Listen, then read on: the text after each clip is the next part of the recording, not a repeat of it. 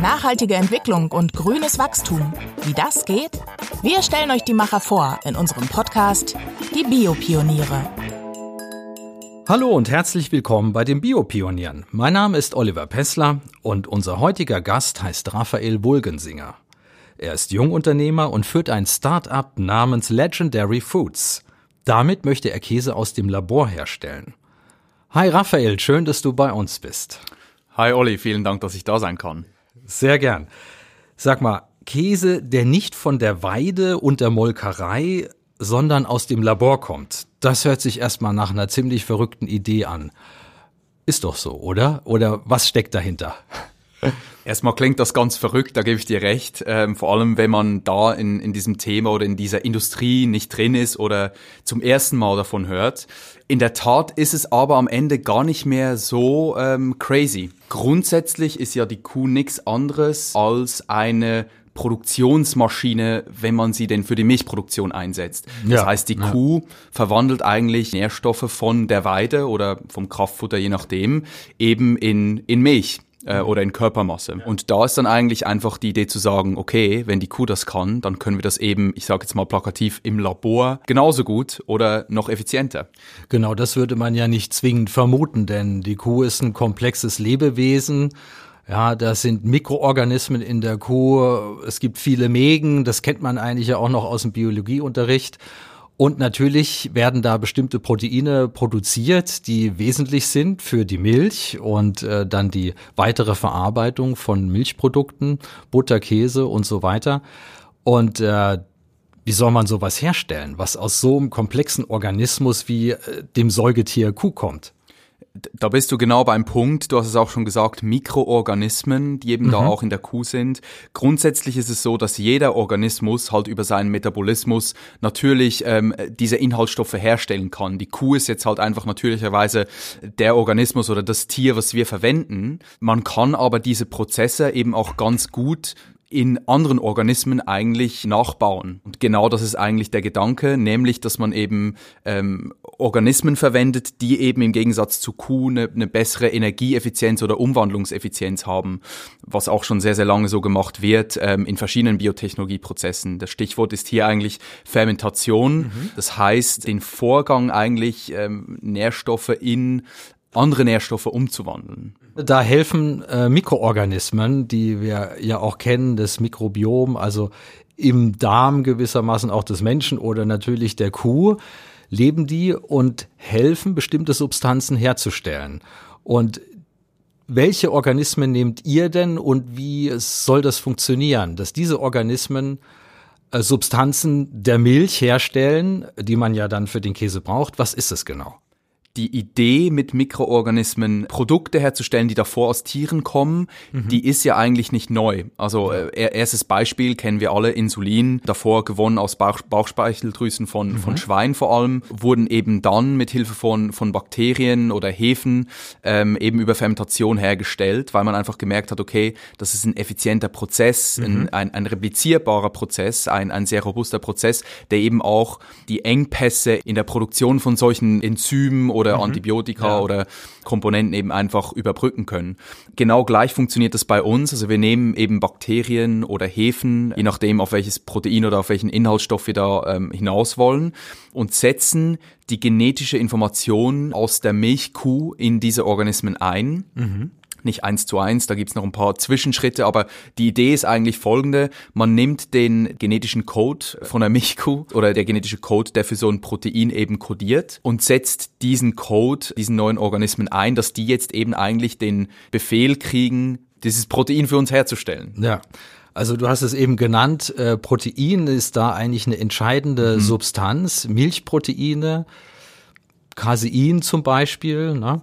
Genau. Ähm, das braucht man, ist typisch für die Milch, aber ist auch sehr wichtig für die Käseherstellung. Äh, vielleicht könntest du mal kurz auf diese Proteine eingehen. Klar. Warum sind die eigentlich wesentlich für diesen Herstellungsprozess? Klar. Das ist eine super Frage und ich glaube, Startpunkt dieser, dieser Diskussion ist eigentlich, dass wir uns gefragt haben, warum sind pflanzliche Milchprodukte nicht so gut wie die richtigen Milchprodukte. Ja. Also warum schmilzt beispielsweise ein pflanzlicher Käse nicht so gut wie ein richtiger Käse? Mhm. Warum ist das pflanzliche Joghurt nicht so cremig wie das richtige Joghurt? Und vieles hat eben dann mit der Funktionalität der Milchproteine zu tun. Also es ist einerseits Casein. In, in Mhm. der Rohmilch findet man zu 80 Prozent oder 80 Prozent des Proteins ist eben Casein, wovon es auch wieder vier Untertypen gibt und dann eben auch das Molkenprotein, wo- wovon es auch wieder verschiedene Unterproteine gibt. Und diese Proteine haben eben, die kommen mit dieser sehr, sehr spezifischen Funktionalität, die eben rein über Pflanzen nicht richtig abzudecken ist. Weshalb wir gesagt haben, Ah ja. um eben echte Milchprodukte herzustellen, braucht man eben zuallererst diese spezifische Funktionalität von Milchprotein. Weshalb wir eben gesagt haben, okay, wir, wir brauchen eben Casein, wir brauchen Molkenprotein und das sind dann auch die Proteine, die wir entsprechend herstellen und in unsere Produkte einbauen. Das ist ja so wirklich so die Idee, da einen adäquaten Ersatz zu schaffen, ne? wie du jetzt angesprochen hast. Bei veganen Alternativen auf rein pflanzlicher Basis gibt es ja eigentlich auch schon äh, Käse, eine gewisse Käseauswahl, aber es wäre nicht zu vergleichen mit dem Käse, wie er wirklich ist, der großen Vielfalt, wie er schmeckt und so weiter. Und ähm, ich habe das so verstanden, dass ihr euch eigentlich genau in diese Richtung bewegen wollt, nur dass eben die Milch beziehungsweise äh, der Käse anders hergestellt wird. Es wird alles von Grund auf neu zusammengesetzt. Ist das die Idee? Das ist ziemlich genau die Idee. Ich glaube, auch da wieder halt, ähm, was uns ein bisschen fehlt oder was auch, ich sag mal, den normalen Konsumenten fehlt bei diesen ganzen pflanzlichen Alternativen, ist eben, dass die nicht genau gleich schmecken, nicht die gleiche Textur haben, nicht die gleiche Vielfalt auch haben, Mhm. Bezug zu Applikationen, ähm, auch von den Nährstoffen sich unterscheiden vom Originalprodukt. Ich selber zwar schon lange auf einer pflanzlichen Ernährung, aber eigentlich Ja. sehr, sehr großer Milchprodukte-Liebhaber aus Schweizer natürlich und sehe auch diesen Bedarf da, dass Leute eigentlich nachhaltiger konsumieren wollen oder ethischer konsumieren wollen, was auch immer, aber eben nicht auf diese tolle Experience verzichten wollen, die Milchprodukte halt einfach mit sich bringen. Das, das gehört zu unserer Identität, zu unserer Kultur. Und wie du sagst, ist die Idee eigentlich da, eins zu eins das Original zu replizieren, aber eben eigentlich die Inhaltsstoffe nicht mehr von der Kuh zu beziehen, sondern eben eigentlich aus dem Fermentationstank am Ende des Tages. Und das so- soll uns eben dabei helfen, die ganzen Probleme, die mit der, mit der klassischen Herstellung von Milchprodukten zusammenhängen, eben äh, ein Stück weit auch äh, zu beseitigen.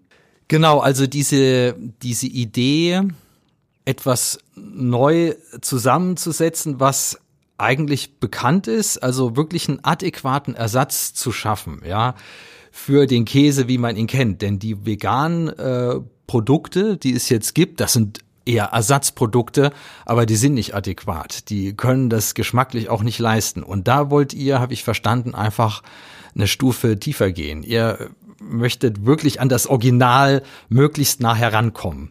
Absolut. Es fängt ja auch schon damit an, dass wir wir wollen das Produkt nicht loswerden. Wir sind alle, wir sind große Fans von Milchprodukten, von der Vielfalt, von der Tradition, von der Kultur.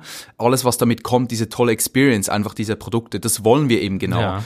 Alternativprodukte, die eben rein pflanzlich hergestellt werden, sind eben nicht in der Lage, den normalen Konsumenten, der nicht rein ethisch motiviert konsumiert, wie jetzt beispielsweise ein Veganer, zu überzeugen, weil eben puncto ähm, Geschmack, Textur, Funktionalität, ähm, aber auch Nährstoffzusammensetzung oder Profil eben das nicht genau das Originalprodukt ist. Wir sind auf jeden Fall Fan auch von pflanzlichen Produkten. Das hat auf jeden Fall auch seine Berechtigung am natürlich, Markt. ja.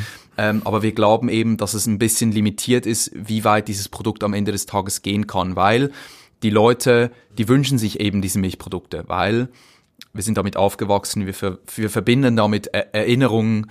Äh, es ist ein tolles Produkt ähm, Ja. und das ist uns auch ganz wichtig. Ja, die Inhaltsstoffe, die kommen nicht mehr von der Kuh, die kommen aus dem Fermentationstank, aber wir bewahren oder wir wollen eben diese Produktvielfalt und Tradition auch unbedingt bewahren. Ja, du hast jetzt eben schon so diesen ethischen Aspekt angesprochen äh, beim Veganer. Klar, da denkt man natürlich in erster Linie daran, keine Tiere, Massentierhaltung äh, vermeiden, Tiere töten. Da gibt's äh, natürlich ganz klare Richtlinien, aber letztlich geht es ja auch um den Aspekt der Nachhaltigkeit. Der hat auch eine ethische Dimension. Die CO2-Bilanz bei der Käseherstellung wenn man sich das überlegt, also ähm, Käse ist sehr intensiv vom CO2-Verbrauch. Mhm. Für Käse, ein Kilo Käse braucht man äh, 12 Liter Milch oder so.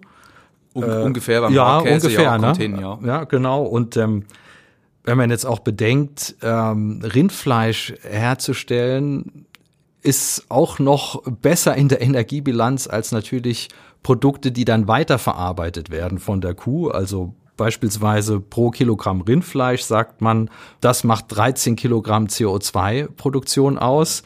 Pro Kilogramm Butter wiederum, ja, sind das äh, schon 24 Kilogramm CO2.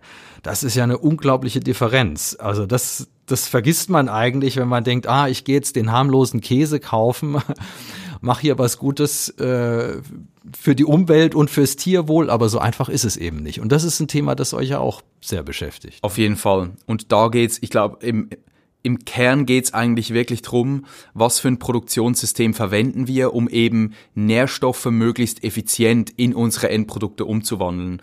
Und da sehen wir einfach, dass Mikroorganismen halt eine enorme Effizienz an den Tag legen ähm, und am Schluss eigentlich wirklich in der Lage sind, halt viel, viel effizienter eben Milchprodukte oder Inhaltsstoffe von Milchprodukten herzustellen als die, als die Kuh am Ende des Tages. Ich glaube, was hier auch ganz wichtig ist, ist zu sehen, das ist natürlich auch wirklich abhängig davon, wo die Milchwirtschaft betrieben wird und in welchem Stil die betrieben wird, ganz ja, klar. Okay.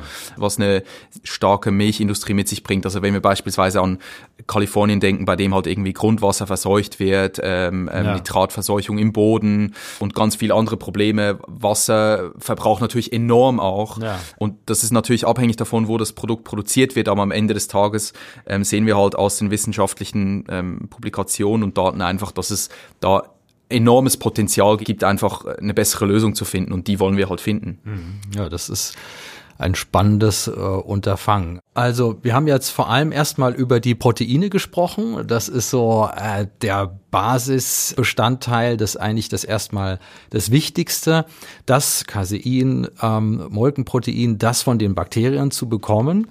Aber hinsichtlich der Nachhaltigkeit, äh, du hast ja auch noch andere Stoffe, die du mit reinbringen wirst, genau. klarerweise. Ne? Wir haben dich jetzt auch gerade im Labor besucht. Äh, da sieht man, da kommen ja noch Fette dazu, Wasser kommt dazu, andere Substanzen.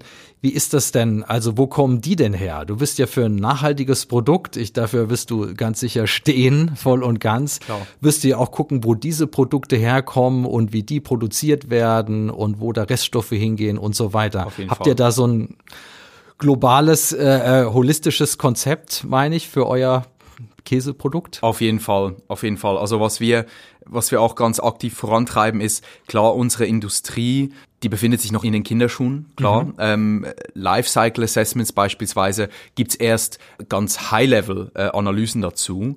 Aber wir treiben da den Dialog auch, auch stark voran, machen jetzt auch selber eine Lifecycle-Analyse mit einer Universität, um eben das auch dann nochmals wirklich faktisch belegen zu können.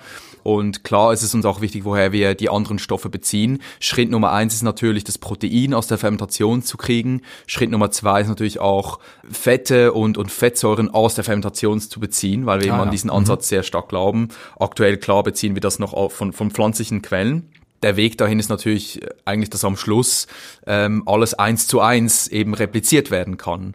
Ähm, und da soll es am Ende des Tages hingehen. Aber ich glaube, als Firma stehen wir da wirklich äh, zu 100 Prozent wirklich dazu, dass wir sagen, ähm, das ist, das soll sehr, sehr holistisch sein. Und das ist nicht nur auch ähm, auf der Ebene von Umwelt gedacht, sondern ich glaube auch auf der Ebene von sozialer Verantwortung gedacht. Also ja. ähm, wir sind halt auch wirklich äh, aktiv im Dialog mit verschiedenen Verbänden, mit Thinktanks, ähm, was, äh, was passiert beispielsweise mit Milchbauern in der Zukunft, wenn diese Technologie tatsächlich äh, preislich kompetitiv wird und dann eben große Teile des Marktes übernimmt. Was bedeutet das auch für die Tradition dieses Berufs?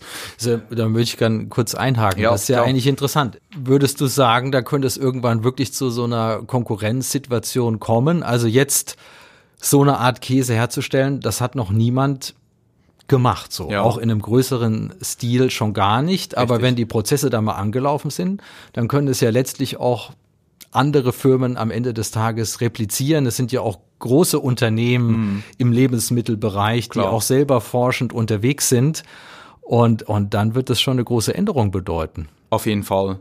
Auf jeden Fall. Also auf der, ähm, auf sozialer Ebene und ich glaube, das ist jedes Mal der Fall, wenn eine neue Technologie marktreif wird und, und Industrie stark verändert. Ähm, das kommt natürlich mit Umwälzung, ganz klar. Und da gilt es eben, früh schon zu, zu antizipieren, was denn da passieren wird am Markt. Und ich glaube, ein Problem, was wir so ein bisschen haben in Europa, ist, wir haben eine starke Landwirtschaft, auch in vielen Ländern eine, eine starke Lobby und das hat auch politischen Einfluss, was auch okay ist. Ich glaube, was aber wichtig ist, dass man davor seine Augen nicht verschließen darf. Also jetzt irgendwie zu sagen, wir versuchen diese neue Technologie aufzuhalten, zu verzögern, zu verlangsamen, das wird nicht zum Ziel führen, weil die kommt früher oder später sowieso. Was wir machen müssen, ist uns zu überlegen, was für Konsequenzen hat das auf die Industrie und wie können wir eben eigentlich gemeinsam äh, dafür sorgen, dass eben das Gute, was aus dieser Technologie kommt und der Mehrwert, der gestiftet wird, eben auch gleichmäßig verteilt wird.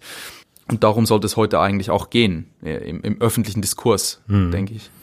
Interessant ist ja tatsächlich, äh, ich meine, Milch und Fleischkonsum und äh, Molkereiprodukte, das ist ja ein unendlicher Markt und es gibt unendlich viele Menschen, die es gerne konsumieren und die auch darüber äh, sich auch letztlich äh, ernähren und äh, gut ernähren können. Ja, könnte so eine Technologie mal wie viel könnte die tatsächlich produzieren? Könnte die auch etwas zum Thema äh, Nahrungssicherheit, Ernährungssicherheit beitragen? Ja, ist Absolut, ja. absolut. Also vielleicht um da ein bisschen auch so ein bisschen die, die Dimension aufzuzeigen, der Milchproduktemarkt weltweit, das ist ein 700 Milliarden Euro Markt, das ist riesig. Und da, da wird es auf jeden Fall einerseits viele, viele ähm, neue Player geben. Aber was du ansprichst, denke ich, ist super spannend, ähm, nämlich äh, puncto Nahrungssicherheit oder Lebensmittelsicherheit ja. ähm, oder dezentrale Herstellung von Lebensmitteln es kommt auch nicht von ungefähr, dass sich Länder aus dem Mittleren Osten, äh, Südostasien, Singapur beispielsweise enorm für solche Technologien in, in, interessieren. Also Singapur vor allem, was die gerade machen, ist, ist einzigartig weltweit. Also dass man politisch wirklich auch sehr, sehr viel subventioniert, dass man das regulatorische Umfeld einfacher gestaltet, weil die eben genau sehen, dass sie, die sind halt sehr, sehr abhängig von, vom Import. Die wollen eben Produkte mehr lokal herstellen können. Und diese Technologie hat eben die Möglichkeit, dass man überall auf der Welt sehr, sehr dezentral und lokal eben eigentlich Nährstoffe jeglicher Form verwenden kann, um eben dann solange die noch Wert haben, klar, Kohlenhydrate beispielsweise sind sehr wichtig, dass man eben dadurch dann lokal produzieren kann oder Milchprodukte produzieren kann, wo wir heute natürlich ein bisschen abhängig sind von großen Weideflächen, von den Milchbauern eigentlich. Und dann müssen wir das Produkt irgendwie wieder ähm, in die Städte transportieren, währenddem wir in der Zukunft eigentlich wollen, dass die Produktion beispielsweise wirklich in urbanen Gebieten eins zu eins stattfinden kann. Ja. Also der Bereich Food der entwickelt sich ja auch unglaublich. Also du selber bist mit deinem Büro in einem größeren äh, Büro mit drin. Also das nennt sich Atlantic Food Labs. Ähm, die Idee ist es da, habe ich verstanden, auch gezielt Startups zu fördern, die unter anderem in diesem Bereich unterwegs sind da wird ein Riesenmarkt gesehen, auch in den USA natürlich, Silicon Valley, das ist bekannt, Beyond Meat ist sehr berühmt geworden äh, die letzten Jahre. Diese Idee eben Fleisch auch äh, vegan sozusagen aus dem Labor herzustellen, ist ja auch sehr erfolgreich angelaufen. Wie ist das denn da? Das scheint ja wirklich ein riesiger Markt zu sein. Wie, wie erlebst du das äh, mit deinem Startup und wie, wie bist du da zu Atlantic Food Labs gekommen? Ja, ich glaube, grundsätzlich gibt es so ein bisschen zwei Trends. Das eine mhm. ist rein pflanzliche Produkte. Beyond Meat ist das absolute Vorzeigebeispiel hier. Ja. Viele der großen Lebensmittelkonzerne haben total unterschätzt, wie stark diese Bewegung hin zu pflanzlicher Ernährung eben ist. Mhm. Die haben gedacht, das ist jetzt ein kurzfristiger Trend, das geht wieder vorbei, das ist limitiert auf vielleicht höchstens ein paar Prozent der Bevölkerung, wo wir jetzt eben sehen, dass der große Treiber dieser Produkte ist eben nicht mehr der Vegetarier oder der Veganer, sondern eigentlich der Omnivore oder mhm. der, der Flexitarier, der ja, eben sagt, ja. ich esse auch noch Fleisch und Milchprodukte, aber ich will eben auch hin und wieder auch mal ein pflanzliches Produkt essen. Und ich glaube, das wurde am Anfang total unterschätzt. Ähm, und das ist natürlich auch ein, dann ein Grund dafür, warum solche Unternehmen groß geworden sind. die Innovation, die jetzt passiert, die ist nochmal tiefgreifender. Also es ist nicht mehr eben nur ein, wir ersetzen tierische Produkte durch Pflanzen, ähm, was, was sehr, sehr viel Prozessinnovation oder Produktinnovation ist, sondern wir gehen jetzt eben wirklich nochmal so weit zu sagen, wir haben eine Innovation auf der Herstellung an sich. Also das heißt, wir, wir benutzen wirklich Deep Tech oder eben Biotechnologie, um eben wirklich die Art und Weise, wie Produkte überhaupt entstehen, neu zu denken. Und das hat so eine zweite Welle ähm, der Innovation irgendwie ähm, ähm, losgetreten. Und da sind Unternehmen dabei wie, wie Just, das man gut kennt, Impossible Foods gehört auch dazu, sehr, ja. sehr groß. Es sind aber auch Player wie Cheltor, Clara Foods, Perfect Day im Silicon Valley und natürlich jetzt wir auch hier in, in Deutschland. Und ich glaube, das ist gerade so ein bisschen der Geist, der Zeitgeist auch im ganzen Company Building, Venture Capital Bereich, ähm, weil eben ich glaube, Food-Innovation zum ersten Mal eben auch für Risikokapital sehr, sehr spannend wird. Also klar, davor hatten wir verschiedene Cases von neue Brands, neue Produkte, transparente Brands, transparente Produkte. Ähm, aber es war sehr viel halt auch produktgetrieben, währenddem wir jetzt eigentlich noch früher reingehen und es ist sehr technologiegetrieben worden. Ah, ja. ähm, was natürlich immer für Risikokapital sehr spannend ist, weil überall, wo, wo wirklich Technologie involviert ist, ist natürlich auch eine gewisse Defensibility. Das heißt, Patente, Trade Secrets und so weiter, es spielt eine wichtige Rolle. Die Projekte sind risikoreicher, klar, aber das Upside-Potenzial ist eben sehr, sehr groß geworden, weshalb das jetzt auch spannend wird für, für, für VC und Company Building.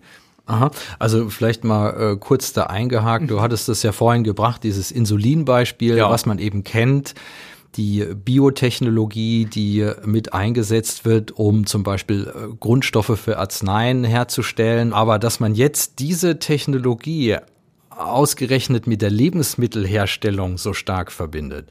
Das ist doch eigentlich ein, neuer Trend. Und äh, woher kommt der genau? Und was ist da dieses große Erwartungspotenzial?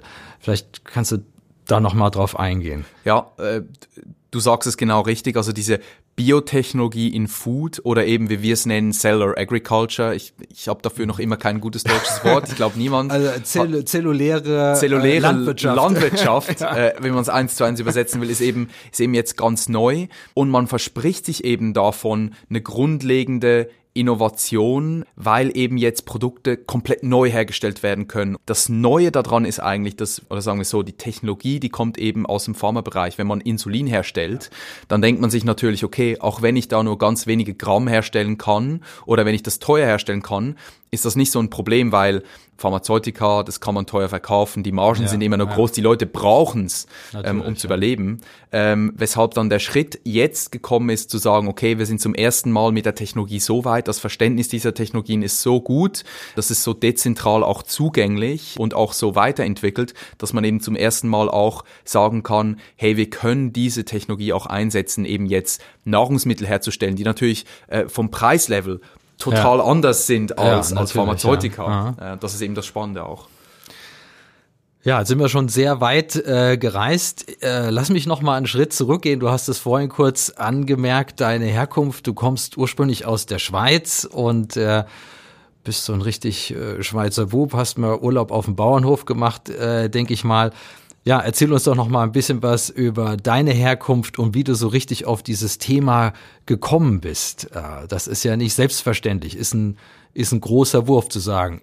Ich bin jetzt derjenige, der den Käse aus dem Labor herstellt. Auf jeden Fall. äh, ja, äh, du sagst es, ich bin, ich bin im Zürcher Weinland aufgewachsen, ähm, im Dorf. Das ist nicht weit von Winterthur. Da ist natürlich der Bezug zum Bauernhof, der ist ziemlich nah. Also ist alles voll mit Bauernhöfen. Klar, auch Urlaub gemacht mit meiner Schwester auf dem Bauernhof früher. Und ähm, der Bezug zu, äh, zur Natur, aber eben auch, wie gesagt, zu, zu den Tieren beispielsweise ist natürlich sehr, sehr nahe bin dann, ähm, ja, wie gesagt, da ganz normal Gymnasium in Winterthur, dann ähm, nach St. Gallen, habe da studiert, habe mich aber immer sehr, sehr stark für Biologie interessiert. Und vor ja, mittlerweile fünf Jahren habe ich eben angefangen, mich rein pflanzlich zu ernähren. Damals vor allem initiiert das Ganze von meiner Freundin, die damals äh, angefangen hat, sich äh, vegan zu ernähren. Und ich habe da eine sehr, sehr lange Transformation auch durchgemacht, sehe mich als sehr, sehr großen Tierfreund und musste damals auch mir eingestehen, dass die Art und Weise, wie ich konsumiere, eben eigentlich nicht wirklich meine Werte widerspiegelt. Und habe dann irgendwie aus dieser ja, irgendwie als ich mir dieser kognitiven Dissonanz auch ein bisschen bewusst geworden bin, dann irgendwie auch entschieden, okay, ich probiere das. Ähm, war dann ein halbes Jahr in, in Los Angeles in meinem Austauschsemester. Damals war in LA, war das Thema vegan und plant-based natürlich schon viel weiter als äh, bei ja. uns in der Schweiz oder hier in mhm. Deutschland. Äh, deshalb war das damals auch super einfach, einfach äh, weiterhin vegan mich zu ernähren und irgendwie bin ich dann einfach immer dabei geblieben und habe mich total für Biologie, aber eben auch den, den Foodmarkt interessiert. Äh, und ich weiß noch genau, ich war da damals unterwegs mit meiner Freundin auf dem, auf dem Irchel im, im Kanon Zürich, also auf dem Berg. Ähm, und wir haben uns da hingesetzt und so ein bisschen über die Zukunft gesprochen. Und ich wusste genau, dass ich eigentlich am liebsten Food Startup gründen will. Ja. Aber ich wollte eben nicht dieses ein neuer Müsli-Riegel oder ein neuer, ja. ein neuer pflanzlicher ja. Käse, weil mir das irgendwie einfach nicht genug war und habe dann ähm, ja an der Uni noch mit Freunden eigentlich wirklich äh, an einem Kurs teilgenommen, um mal zu gucken, okay, was kann man noch machen und bin dann eigentlich über das ganze Thema ähm, Cultured Meat darauf gekommen. Also wir hatten damals Mark Post ähm, aus der Niederlande, der diesen ersten Lab-Grown Burger vorgestellt hat. Ja, ähm, und okay. wir haben uns das angeschaut und gedacht, wenn das für Fleischprodukte funktioniert, dann muss es auch für Milchprodukte funktionieren. Ähm, und getrieben auch natürlich aus diesem persönlichen äh, Bedürfnis, wieder Milchprodukte irgendwie konsumieren zu können, nämlich Raclette, was mein Lieblingsessen ist. ähm, und haben wir das Ganze dann losgetreten tatsächlich. Ähm, ich bin dann nach Berlin gekommen zu Atlantic Food Labs für ein Praktikum, weil ich mir gedacht habe, du willst was gründen, ja. ähm, dann solltest du dir mal anschauen, wie, wer und wie investiert man denn in, in Startups. Und dann ging alles ziemlich schnell aus diesem super Umfeld raus, einfach auch viel Unterstützung. Dann bei Atlantic Food Labs habe ich dann Legendary gestartet. Stark. Tja, äh, jetzt sind wir tatsächlich mit der Zeit schon am Ende. Wir sind bei Legendary angelangt. Legendäre Geschichte. Wer noch mehr darüber wissen möchte, schaut doch auch in unser Videoporträt rein über Raphael Wolgensinger auf bioökonomie.de. Und ich freue mich auch schon aufs nächste Mal wieder bei den Biopionieren. Mach's gut, Rafa. Herzlichen Ciao. Dank, Oli, dir und dem Team. Die Biopioniere, der Podcast über nachhaltige Entwicklung und grünes Wachstum. Mehr zum Thema, weitere Podcast-Folgen und spannende Videos auf bioökonomie.de.